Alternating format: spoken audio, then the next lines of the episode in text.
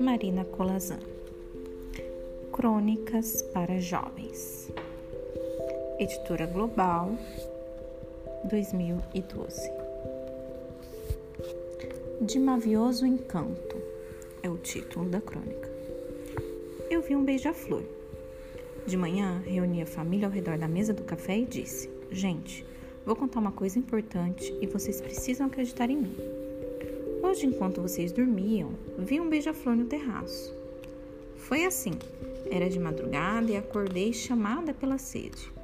Mas o dia me pareceu tão novo que parei para olhar.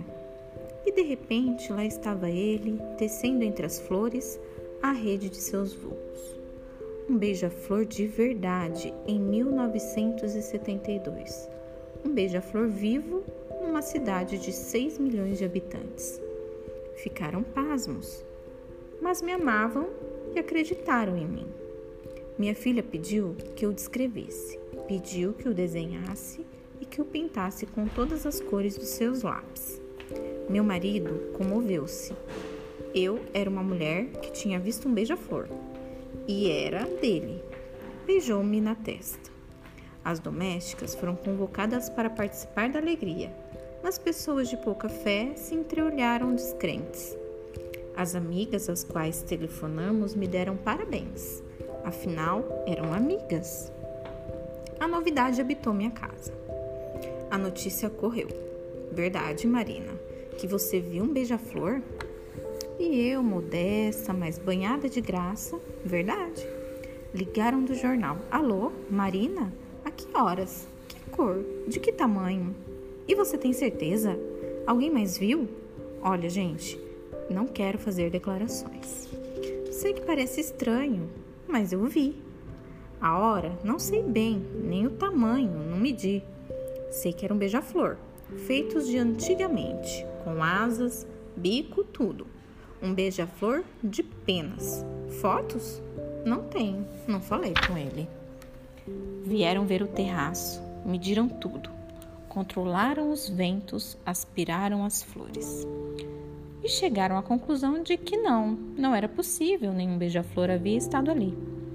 No colégio, começaram a zombar da minha filha. Foi preciso falar com a professora. E uma vez mais contei que tinha visto. Sim, no alto do terraço, de madrugada, sugando as flores. E por que a senhora tem flores no terraço? Contava, evidentemente, atrair beija-flores, ou quem sabe, outros seres. Há quanto tempo vem guardando sementes e efetivando transplantes? Tem licença? As flores, bem, sempre gostei. O cheiro me fascina. Fascina? O cheiro? Aspira com frequência? Desde criança? Costuma ter visões? Ou esta é a primeira? Alô, Marina? Olha, querida, estou chamando para te dizer que, infelizmente, aquele nosso jantar não vai dar pé. Um compromisso. Sinto muito, querida, mas fica para outra vez.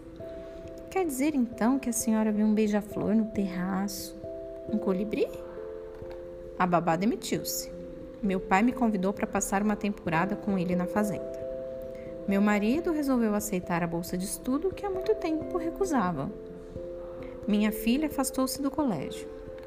Eu sei, querida, que você viu um beija-flor no terraço. E eu te amo muito. Mas você tem certeza? Doutor, eu preciso que o senhor me acredite. Era de madrugada e o dia vinha tão novo que parei para olhar. E lá estava ele. Eu vi um unicórnio no meu terraço, voando de flor em flor, cantando com sua voz maviosa.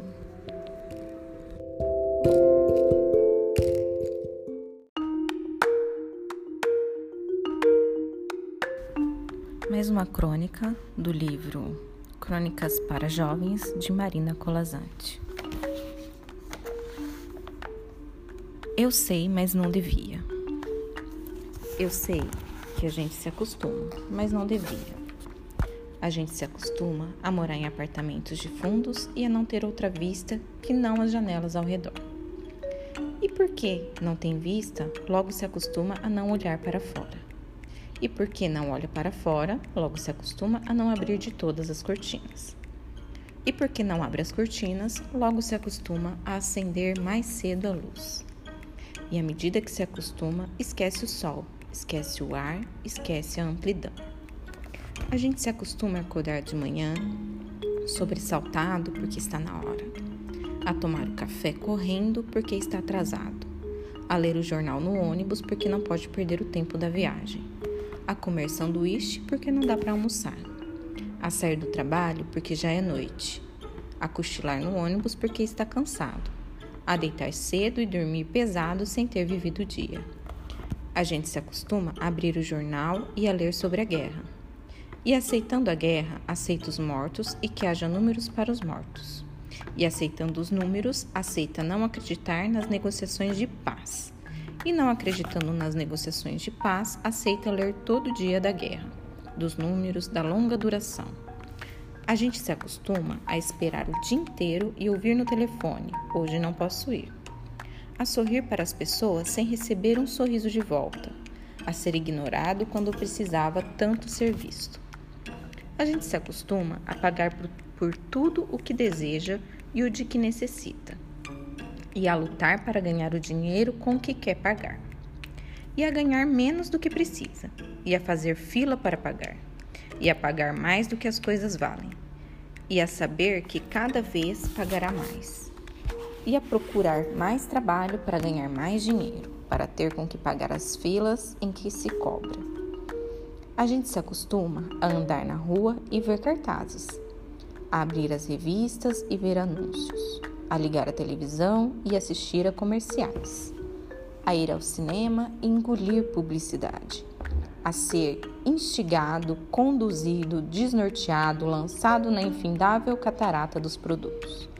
A gente se acostuma à poluição, às salas fechadas de ar-condicionado e cheiro de cigarro, à luz artificial de ligeiro tremor, ao choque que os olhos levam na luz natural, às bactérias de água potável, à contaminação da água do mar, à lenta morte dos rios se acostuma a não ouvir passarinho, a não ter galo de madrugada, a temer a hidrobofobia dos cães, a não colher fruta no pé, a não ter sequer uma planta. A gente se acostuma a coisas demais para não sofrer. Em doses pequenas, tentando não perceber, vai afastando uma dor aqui, um ressentimento ali, uma revolta colar, se o cinema está cheio, a gente senta na primeira fila e torce um pouco o pescoço. Se a praia está contaminada, a gente molha só os pés e sua no resto do corpo. E o trabalho está duro, a gente se consola, pensando no fim de semana. E se no fim de semana não há muito o que fazer, a gente vai dormir cedo e ainda fica satisfeito, porque tem sempre um sono atrasado.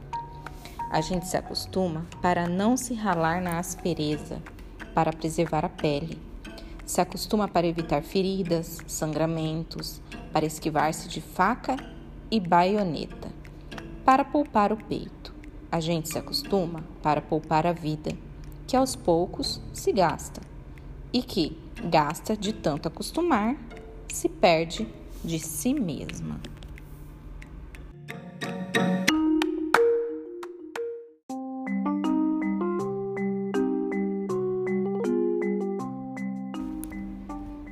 Mais uma crônica do livro Crônicas para Jovens, de Marina Colazante.